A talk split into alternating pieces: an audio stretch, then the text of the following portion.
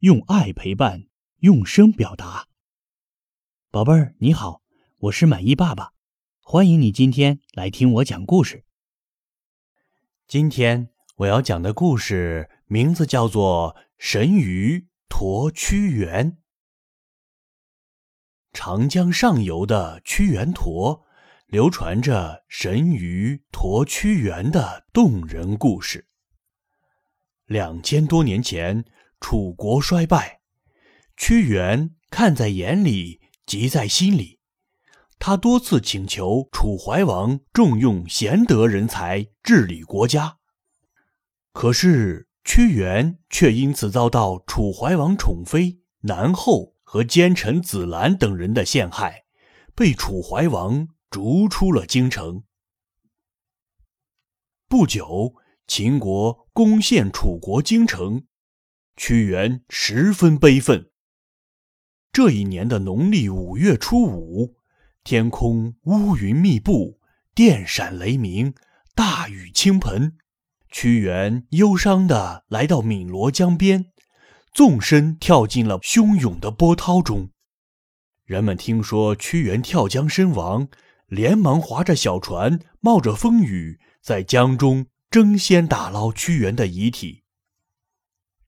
两天两夜过去了，谁也没有见到屈原的影子，岸边顿时哭声一片。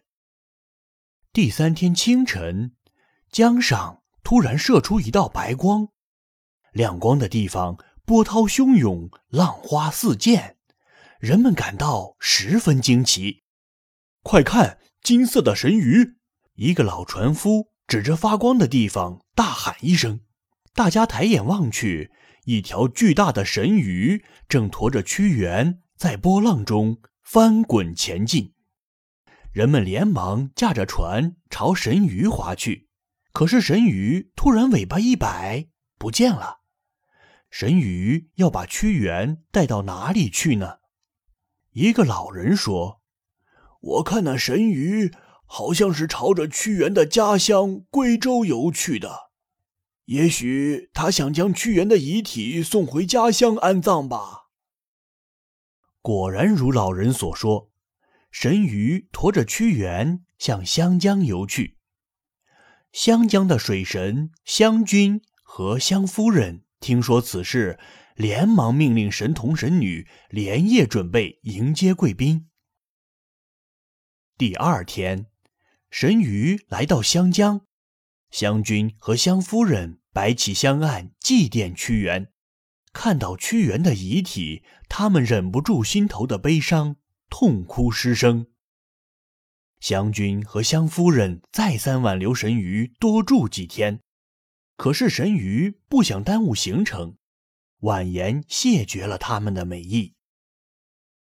经过一天的行程。神鱼来到了洞庭湖，湖神连忙在水下宫殿摆上美酒佳肴，款待贵客。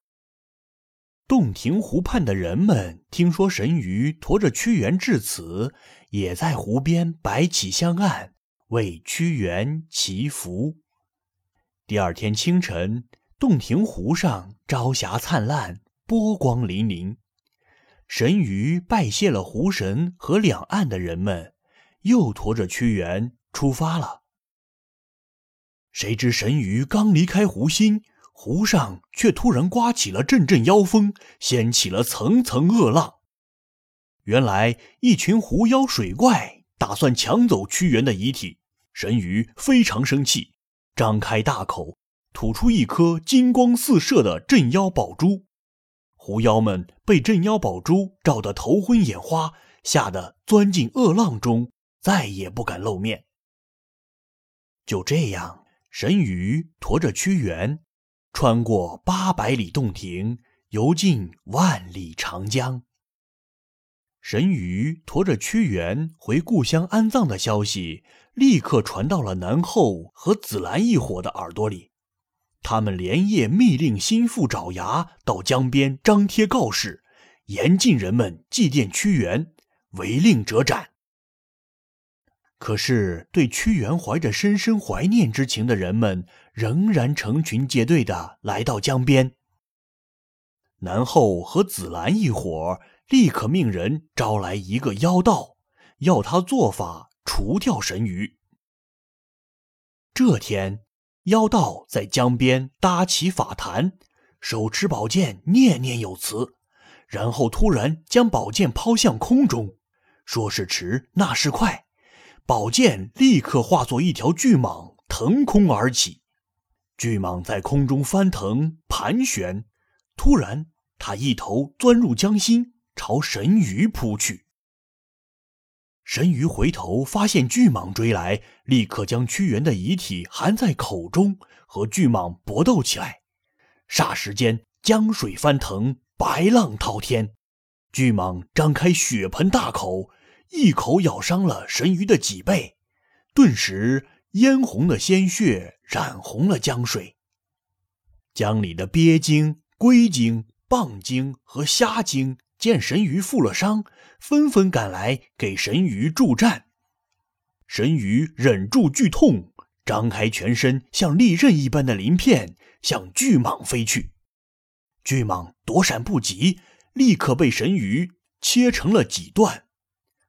正在江边做法的妖道，哎呀一声，口吐鲜血，栽下了法坛。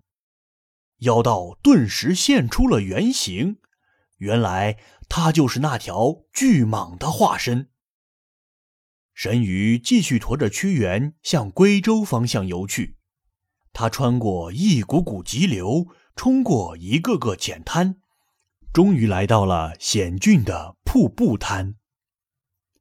岸边点点灯火照得江面一片通红，原来是前来迎接屈原遗体的人们。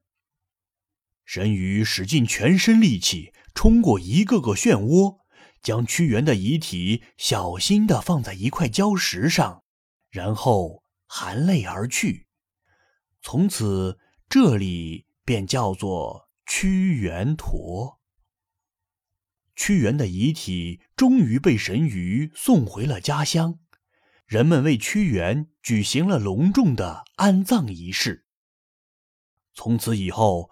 每逢农历五月初五，屈原投江的这一天，人们都会在汨罗江上赛龙舟、投粽子来纪念他，而这就是端午节的来历。好了，这就是神鱼驮屈原的故事，宝贝儿，你明白了吗？这个我们中国的传统故事你喜欢吗？满意爸爸这里呀。还有好多好多好听的故事，欢迎你每天都来听哦。我是爱讲故事的满意爸爸，我们明天再见。